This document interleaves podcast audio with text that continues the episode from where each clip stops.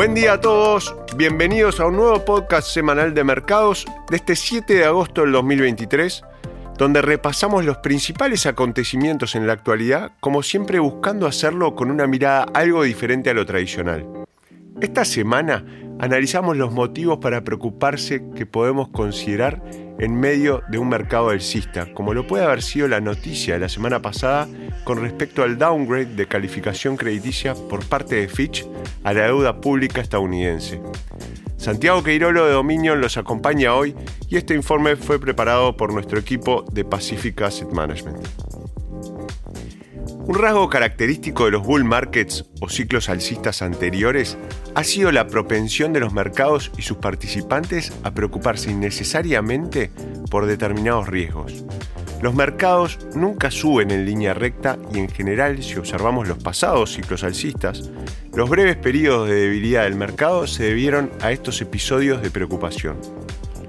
Cuando miramos hacia atrás, nos damos cuenta de que había poca justificación para este nerviosismo del mercado, se trataba simplemente de un episodio de miedo a corto plazo, seguido de la reanudación del sentimiento positivo y de movimientos alentadores del mercado. Fueron momentos oportunos para que los inversores pacientes aumentaran su exposición a los activos de riesgo.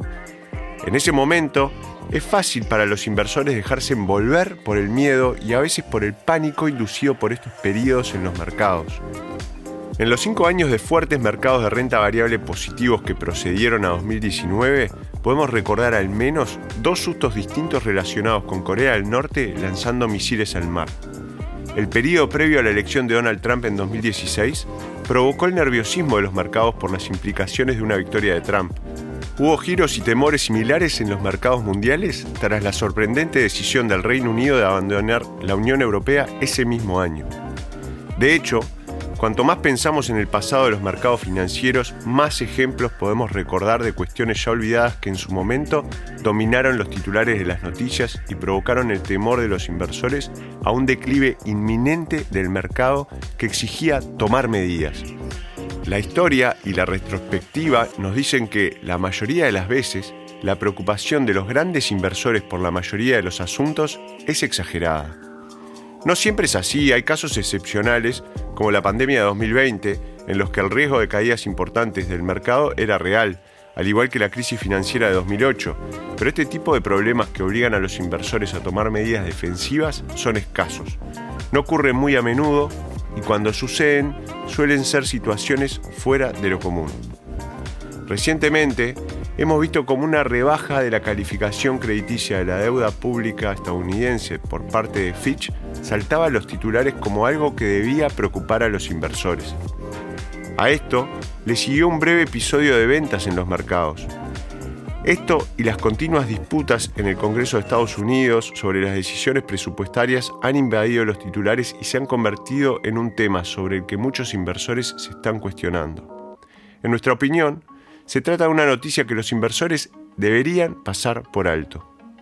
El ciclo de noticias siempre buscará noticias que den miedo, los medios de comunicación están incentivados para hacer eso.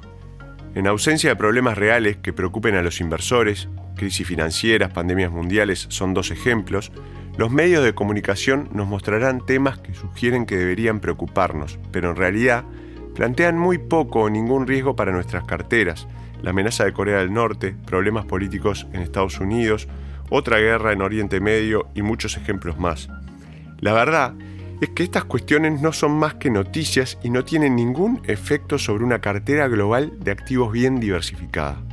Es más, es normal que durante un mercado alcista se produzcan breves pausas en los que los mercados se preocupan por esto o lo otro, solo para que todo el mundo se olvide de ello muy rápidamente a medida que el ciclo de noticias avanza.